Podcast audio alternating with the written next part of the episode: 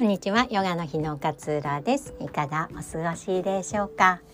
えー、今日のお話は完璧主義のあなたに完璧じゃなくてもできることというお話をシェアしたいなというふうに思います、えー、本題の前に少しお知らせです。毎回お知らせしてますね。あの聞き流していただければと思うんですけれども、えー、年明けにねヨガの日さまざまなワークショップご用意しております。詳細はホームページに掲載されておりますのでヨガの日と検索していただければ、えー、ご確認いただけるかなというふうに思います、えウェルビーマインドフルネス指導者養成講座。も2月から開講しておりますのでこちらもお早めにチェックしてください。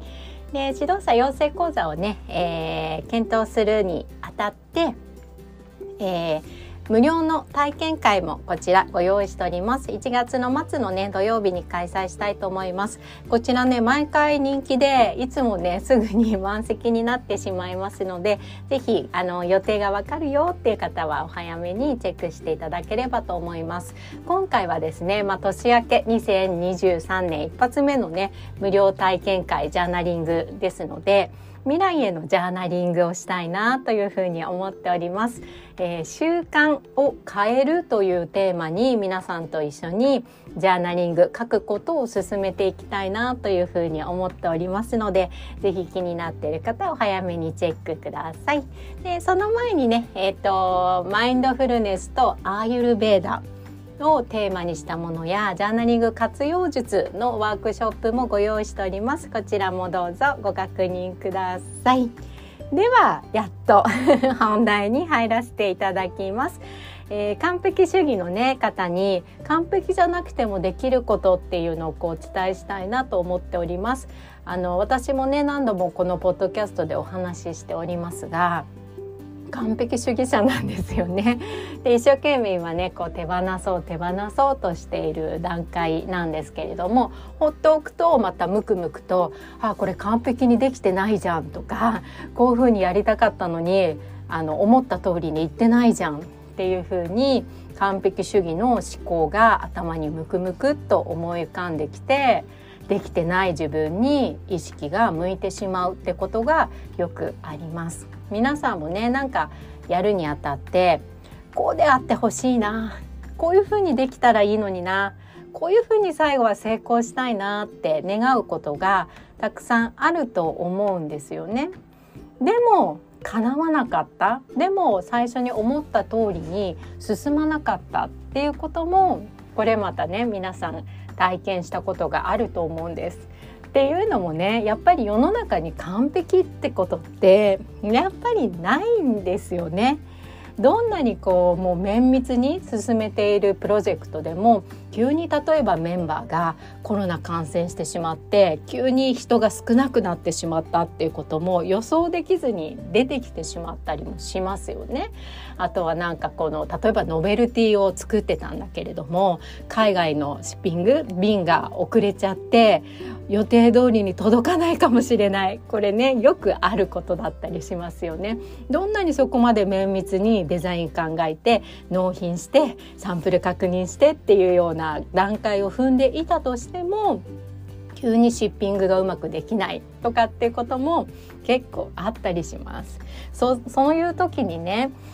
こうであってほしかったのにでも叶わなかったでもうまくできなかったでも思っていた通りにできなかったっていう現実と戦ってしまいませんか？なんでできなかったんだろう？何がダメだったんだろう？ここまで頑張ったのにまたうまくできなかったっていうふうにここの現実と戦うことってただただできない自分に意識を向け続けているので苦しみを生むことになってしまうんですよね。こんなに頑張ってたのに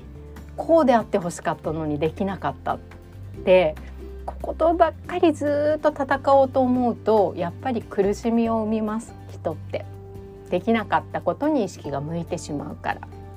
そうではなくて、まあ、マインドフルネスで考えるとね過去や未来に意識を向けるんじゃなくて今この瞬間を生きること今この瞬間に意識を向けることがマインドフルネスです。こうであって欲しかったのにできなかったっていうこうであって欲しかったのになーっていう思いって結局過去に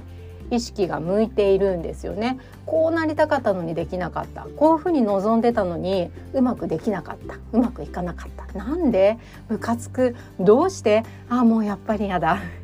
これって過去に意識が向いているんですよね。そうではなくて全てをもう上手に完璧に成功させるっていうことが別にあなたの務めではないんですよね。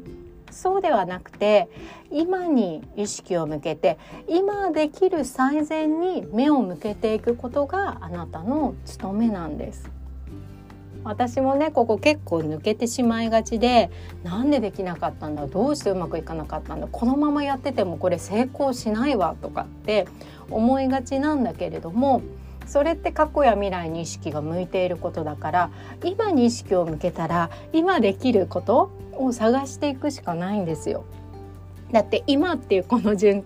間って瞬間ってすぐに過ぎてってしまうじゃないですか。無意識に過ごしていると過去の行いを後悔したり未来の不安を仰いでしまったりしてそれで時間が費やされてしまうのであれば今に意識を向けてじゃあ今できる最善策って何だろう？今私ができることって何だろう？っていうふうに考えていくことが大切なんですよね。全てを成功させようと思わなくっていいんです。だって完璧はこの世に存在しないか完璧な人間なんていませんどんなに素晴らしい人だなと思ってても不完全なところもあるしミスすることもありますそんな完璧でない人間たちが作った社会なんだから完璧なわけがないんですよ。だから船が遅れることもあるし体調を崩して休んでしまうしまう方もいらっしゃるしその中でも今できる最善に自分が目を向けてそこにエネルギーを注いでいくこと。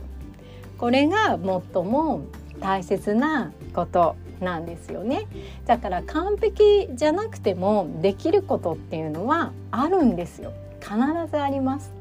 例えば人が人手が足りないんであれば隣の部署にちょっとだけ頭を下げて人員をちょっとだけ貸していただけませんかっていうことも選択の一つになりますよね。もしノベルティが 届かなそうだなみたいなことがあったとしたらじゃあ郵送で送る手配みたいなのを考えてみようか他の代案はないのかとかっていうふうに考えることもできますよね。でも過去や未来に意識が向いてしまってそこにエネルギーが注がれていると完璧にできてない自分にばっかりフォーカスが向いてしまいます。で強いてはこれじゃもう絶対うまくいかないな。もう絶対私の立場はもう良くないものになるな失敗して。っていう方向に向いてってしまう。だからこそ今に意識を向けることがとっても大切だったりします。今できる最善に目を向けること。それを一つ一つ丁寧に選択してやっていくこと。これが最も大切な過程なのではないのかななんていうふうに思ってお話をさせていただきました。あの年末になると年始に立てた目標とかちょっと思い出したりするじゃないですか。そうするとねあこれもできてないこれも言っただけでできてないとかってちょっとねあの目線がそっちにできてないことに行きがちなんだけれども今からでも遅くないですよね。まだ2022年です。だから今できる最善に目を向けていけば何かちょっとした変化を感じることがまだできるかもしれない。そんな風にね、えー、年末ね過ごしていただくのもいいんじゃないのかななんていう風に思いまして今日はシェアをさせていただきました、えー、いつも聞いていただきどうもありがとうございます。今日もあなたらしい穏やかな一日をお過ごしください。さようなら。